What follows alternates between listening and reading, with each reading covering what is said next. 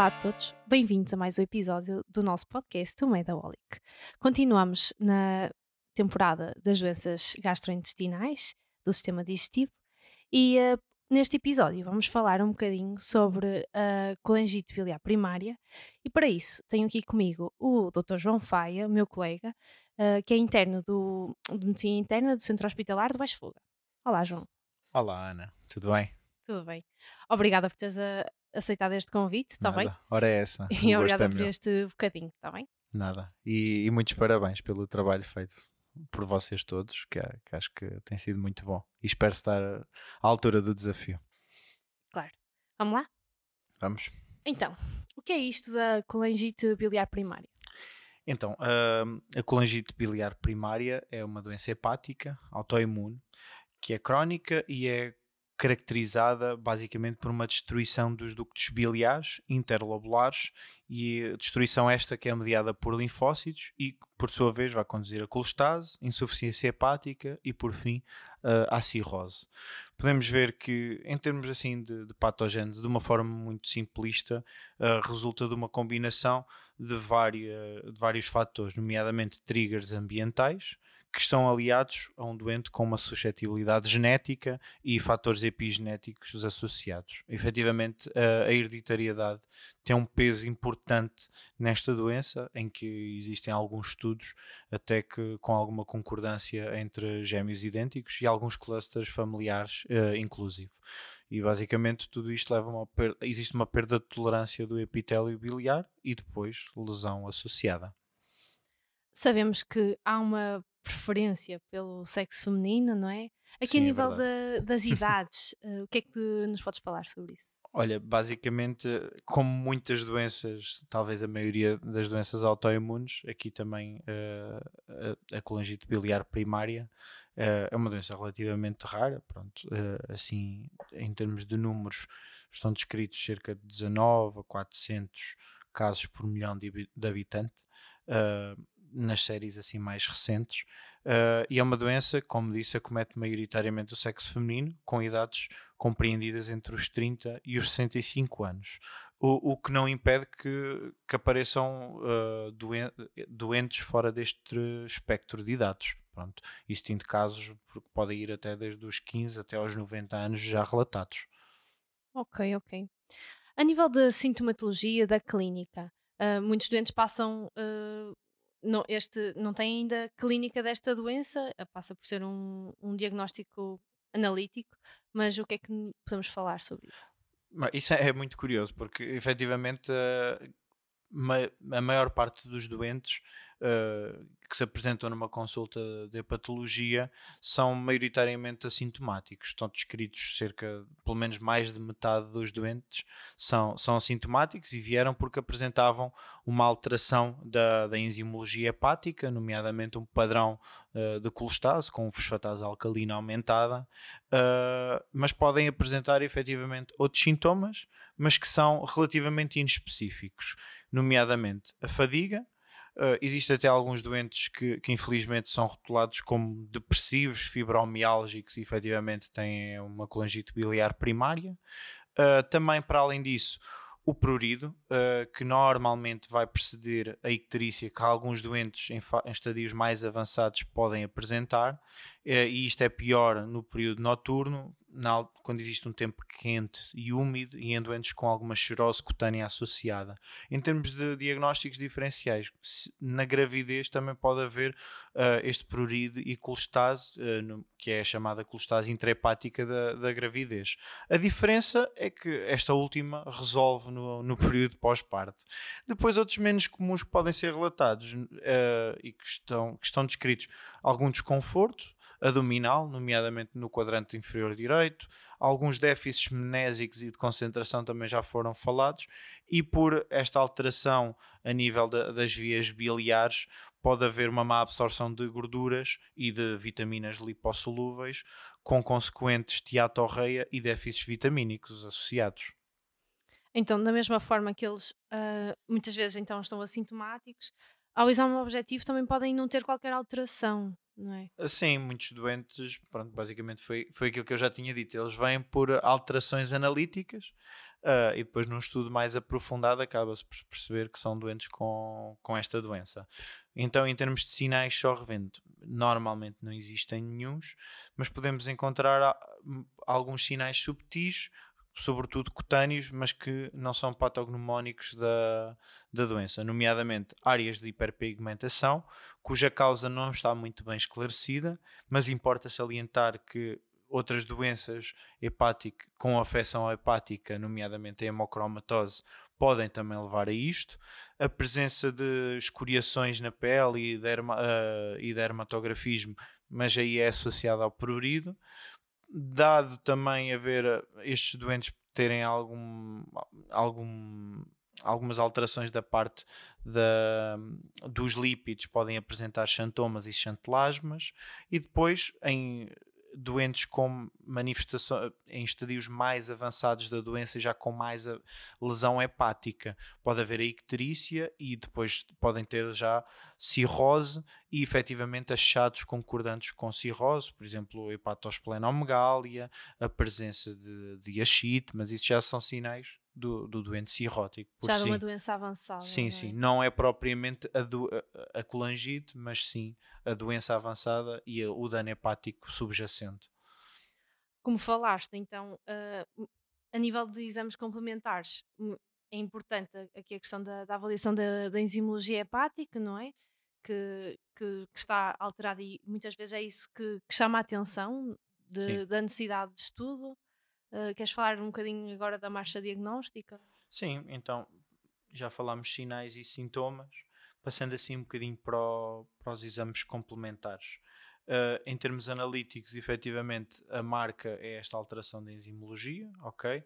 Uh, num padrão que é colostático, com uma elevação da, da fosfatase alcalina, que é aquela que depois vamos ver mais à frente, se calhar falaremos, que, é, que entra para os critérios de diagnóstico, também uma elevação da gama-GT, e por vezes pode haver algum, algum padrão de hepatocelular, ou seja, de citólise, com uma AST e uma ALT ligeiramente elevadas. E importa salientar isto, estão normais ou ligeiramente elevadas, porque caso exista uh, uma elevação importante e um padrão misto ou com predomínio hepatocelular, devemos pensar noutras patologias, nomeadamente, uh, por exemplo, a hepatite autoimune, ou às vezes, em casos mais raros, pode haver uh, os chamados síndromes de sobreposição, e neste caso até pode haver, uh, que são doentes mais raros, mas, mas desafiantes e, e interessantes, com, com sobreposição hepatite autoimune, colangite biliar primária, por exemplo. Uh, e depois, tendo em conta também há alterações da função hepática, tendo em conta uh, se a doença já está muito avançada ou não, com alterações compatíveis com cirrose, com INR aumentado, albumina baixa, uh, hiperbilirrubinémia. Pronto. e isto são assim aquelas alterações primeiras que nos podem aparecer na, na, consulta. E que nos podem chamar a atenção. E que nos podem chamar a atenção. Depois acabamos por ter os marcadores serológicos.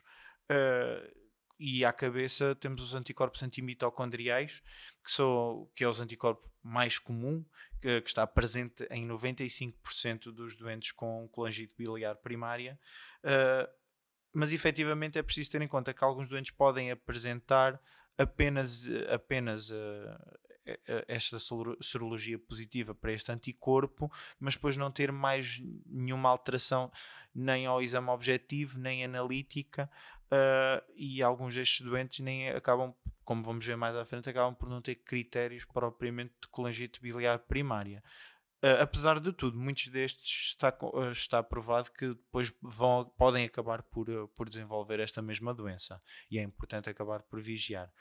Uh, Mantendo-se aqui no tema da autoimunidade, os para além destes anticorpos, também temos os anticorpos antinucleares, que estão presentes em 70%, cerca de 70% dos doentes com, com colégio biliar primária. Dentro destes uh, ANAs, temos o anti-SP100 e o GP210, que são específicos da, da colangite biliar primária uh, e até são marcadores de um pior, está descrito são marcadores de um pior prognóstico nos dentes com, com CBP e depois podem-se apresentar outros, nomeadamente uh, anticorpo anti-SSA, SSA, anticentrómero, anti-dsDNA, eles podem ser encontrados e às vezes devem nos levar a pensar novamente uh, porque uma doença autoimune nunca vem só, Nunca vem. uh, uh, podem levar a pensar noutras patologias uh, autoimunes, nomeadamente a esclerose sistémica, o Sjögren, que muitas vezes acabam por ter sobreposições. por fim, outras alterações assim, só para, para terminar, os doentes podem ter efetivamente uma dislipidemia com uma elevação ligeira da LDL, mas curiosamente tem uma elevação substancial, não está muito bem explicado, da HDL, uh, mas é um fenómeno que em parte parece explicar estes doentes terem um risco cardiovascular igual à da população geral. Uh, depois também, novamente, uh, anticorpos uh, antitiroideus acabam por poder estar presentes porque estes doentes muitas vezes têm tiroidites autoimunes também associadas. E depois, por fim, como já tinha dito, podem haver outras alterações que estão associadas à, à cirrose, por exemplo, como a presença de hiponatrémia, uh, pode ser, uh, pode ser efetivamente outro achado. Ok. Um, pois, como já foste dizendo, um, uma doença autoimune pode não vir só, ou seja, estes doentes devemos estar alertas para a possibilidade de, de outros diagnósticos. Uh, então, como já foste dizendo, uma tiroidite Hashimoto ou uma artrite reumatoide, não é? Sim, exatamente. Como tinhas dito, estávamos a falar, uh, assim à cabeça, uh, outras condições associadas, nomeadamente é o síndrome de Sjögren. Muitas, muitas vezes estes doentes também têm queixas de xerostomia, xeroftalmia, que não é propriamente da CBP, mas pode ser um síndrome de Sjögren aqui também associado. Tiroidites da Hashimoto também podem estar. Eh, no caso, por exemplo, há doentes que vêm com anticentromas positivos, pensar, por exemplo, na possibilidade e olhar sempre para as mãos dos nossos doentes, esclerose para as mãos e para o, para o doente para como um todo, obviamente, mas a esclerose sistémica, nomeadamente a forma limitada, até mesmo uma artrite reumatoide pode estar, pode estar presente.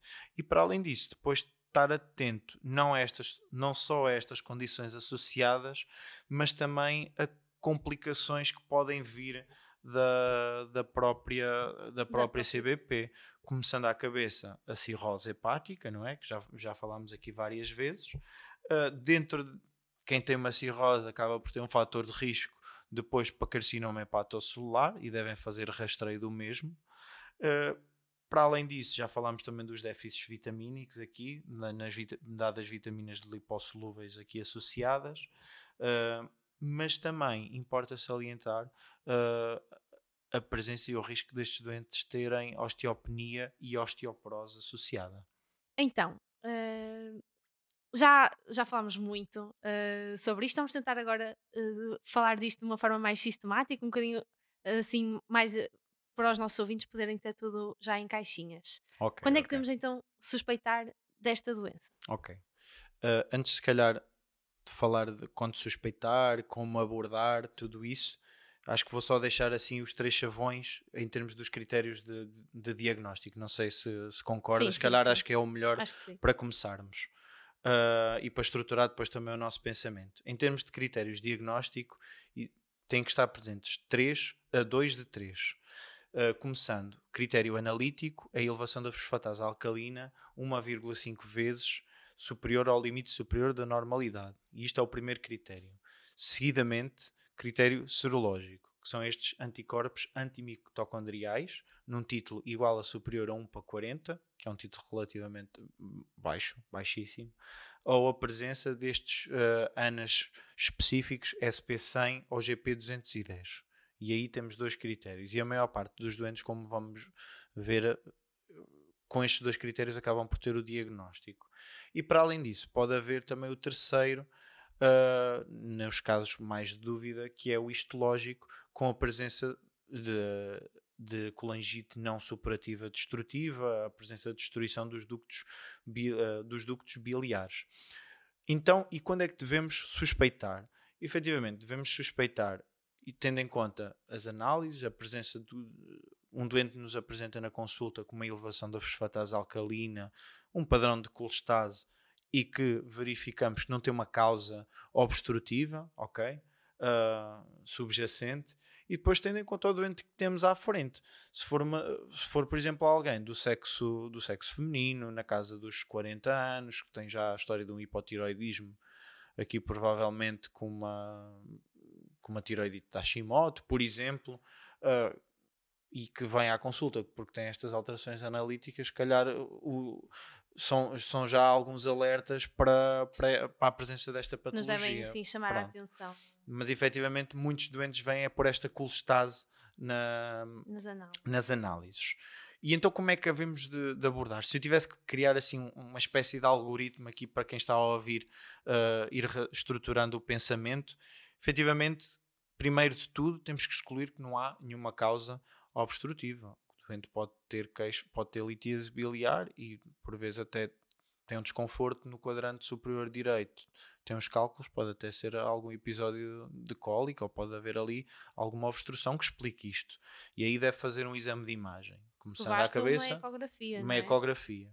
Uh, obviamente, se o doente, por exemplo, por alguma razão tem uma interposição, isto obviamente temos que ver caso a caso, e se o doente tem uma interposição gasosa brutal e não conseguimos ver bem uh, ali aquela região, se calhar poderemos ponderar fazer um ataque, se calhar pode ser o mais indicado. Uh, mas isto é caso a caso. Mas o que interessa é excluir a obstrução. Uh, passando isto e não havendo obstrução, podemos passar ao estudo analítico e pedir a autoimunidade.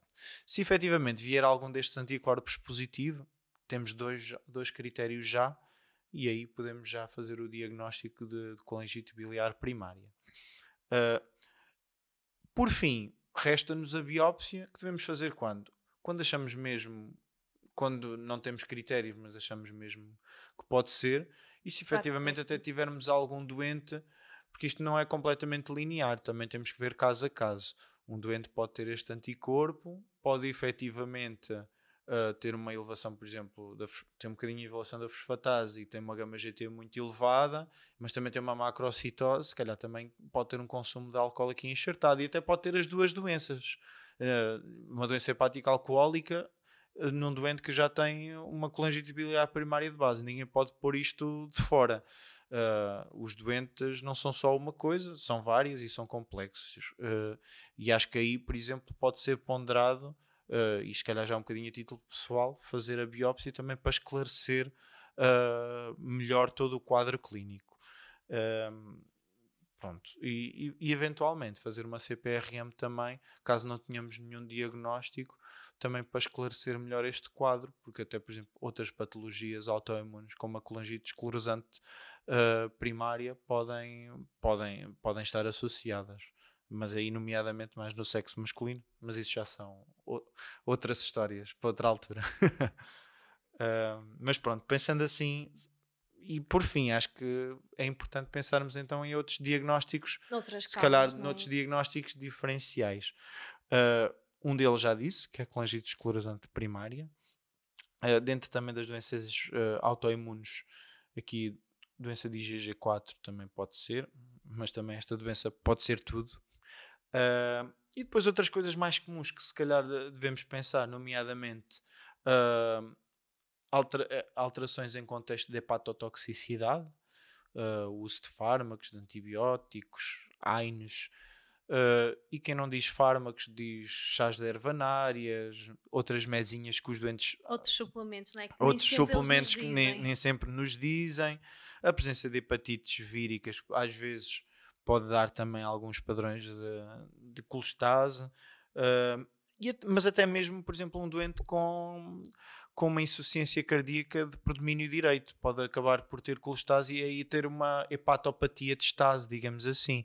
O, o doente tem, tem colestase, mas não é por não é propriamente por lesão das vias biliares, é, é é por uh, uh, um quadro hipervolémico que acaba por levar a estas alterações. E assim serão alguns dos diagnósticos que se calhar é importante ter, uh, ter, ter, ter, ter, em mente e pensar no, e, e pensar nestes diagnósticos. Bem, já fizemos aqui uma longa viagem pela marcha diagnóstica, pela própria Nem sei se já estão acordados. Se calhar já estão a dormir. se calhar, eu espero que não. Vamos agora falar um bocadinho sobre o, o tratamento, o que é que te parece? Acho que sim. Acho que sim. Uh, então, o tratamento. Olha, antes de começar o tratamento propriamente dito, uh, é importante salientar que, que o Ursofalc, que é o, que é o tratamento padrão, uh, melhorou muito o prognóstico destes doentes. Bem como o diagnóstico cada vez mais precoce, não é? Porque sim, sim, também acabam por estar sim, é um ponto, é um ponto importante. É? Fazem, os doentes também fazem mais análises e efetivamente têm um diagnóstico Chega mais um precoce mais cedo, e é? o ursofalk, mas, mas a introdução do ursofalk também uh, melhorou muito o prognóstico, o tempo de sobrevida sem transplante destes doentes uh, acaba por, por ser muito, muito maior. Mas já, já me estava a avançar. Uh, é assim, em termos de objetivos, há três linhas que nos devemos orientar. É suprimir esta destruição uh, a nível das vias biliares, é tratar os sintomas da colestase propriamente ditos, como por exemplo o prurido, e depois tratar as complicações possíveis, nomeadamente a, a, a cirrose que, que, se pode, que, pode, que pode existir. Uh, mas antes de passar para os tratamentos, falar de, de medidas gerais, uh, nomeadamente nos doentes que já têm cirrose estabelecida, uh, vacinação, vírus da hepatite A, hepatite B, pneumocócica, gripe, são tudo, é tudo importante. E evicção dos tóxicos, porque se já é um fígado que já tem alguma suscetibilidade, uh, devemos evitar então é todos, todos os tudo o que seja fármacos que possam ser hepatotóxicos, estes chás e suplementos de ervanários que também podem conduzir a esta, a esta, lesão, e esta lesão e dano, e também, obviamente, o, o álcool acaba por ser outro tóxico importante para que, que se deve evitar. Não só eles, mas toda a população em geral. Uh, e por fim, uh, passando então ao nosso tratamento, ao nosso tratamento propriamente, tra propriamente dito, é, é, o ácido ursodesoxicólico, o ursofalc, uh, que deve ser dado numa dose de 3 a 15 miligramas quilo por dia. É um fármaco que é relativamente bem tolerado, não tem assim efeitos secundários de, de relevo, está descrito algum um, um discreto aumento de peso. Uh, e efetivamente, como eu tinha dito, uh, e já me estava a avançar há bocadinho, é um fármaco que, que diminuiu muito a progressão histológica da, da doença, tem mais taxas de sobrevivência livres uh, de transplante, e, e mesmo nos doentes com doença hepática crónica já estabelecida, com cirrose, tem, evita, tem menor risco da descompensação da, da mesma. Para além disso, depois também Caso não respondam, o que é que, o que, é que existe? Existem outras armas terapêuticas. Uh, atualmente, na Europa e em Portugal, mais especificamente, a, o tratamento de segunda linha aprovado é o, é o ácido obeticólico, que, que é de é de farmácia hospitalar, uh, mas que está contraindicado em doentes já com cirrose Child B ou C uh, e com eventos prévios de, de descompensação. E depois existem outras terapêuticas que, que são dadas que, em, curiosamente, por exemplo, no Japão, os fibratos até são a segunda linha terapêutica. Em Portugal são dados no contexto, no, no contexto off-label. Uh, nomeadamente o, o bezafibrato. É, até existe alguns estudos já com, com, terapêuticas, uh, com terapêuticas triplas de ursofal, cobeticólico e, e, e bezafibrato associado, por exemplo. Uh, para além disso, existe também, pode existir a possibilidade de fazer o corticoide, nomeadamente o budesonide, mas é, é uma terceira linha, podemos dizer assim, mas os doentes não podem ter cirrose. Uh, e por fim, a última linha uh, é a transplantação, pronto, o transplante hepático. Uh, e, e efetivamente é, é, por aí. Depois, nas complicações, o prurido, como eu tinha falado, quando se trata a doença, acaba-se por tratar, o, de certo modo, o prurido, apesar de alguns doentes continuarem com algumas queixas uh, associadas. E aí é sempre importante algumas medidas gerais, nomeadamente, por exemplo, o uso de emolientes uh, cutâneos. Uh, pode ser, existem outras terapêuticas, por exemplo, a colestiramina, que é, é importante salientar que não deve ser dada ao mesmo tempo que o ácido ursodesoxicólico, porque inibe, impede a absorção. O bezafibrato também é uma boa opção e é uma boa primeira linha. A rinfapicina também pode ser, pode ser dada. E depois existem outros fármacos, a lista é longa, uh, nomeadamente, nomeadamente opioides, analtrexona, naloxona, e, uh, eventualmente inibidores de recaptação da serotonina, uh, como a sertralina, por exemplo. para além disso, como eu tinha falado, alguns doentes têm os ceogranos associados, e como nós só não vemos, nós vemos o doente como um todo, não é? Isto é um bocadinho a veia de internista aqui a falar, estes doentes podem ter um Sjogren e efetivamente xeroftalmia ou xerostomia associada. No caso da xeroftalmia, o uso de lágrimas artificiais, por exemplo, uh, eventualmente o uso também de, de ciclosporina uh, tópica. Uh, no caso de xerostomia, os substitutos de saliva que existem não são propriamente práticos, a meu ver, uh, mas até o uso de, de, pastilhas pode, pode, ser, uh, pode, ser uma, pode ajudar.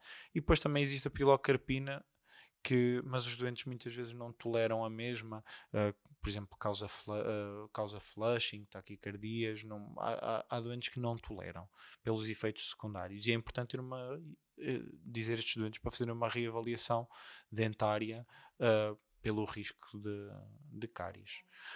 Por fim, só assim para dar uma, uma última nota, existem muitas terapêuticas que estão, que a ser desenvolvidas, ok?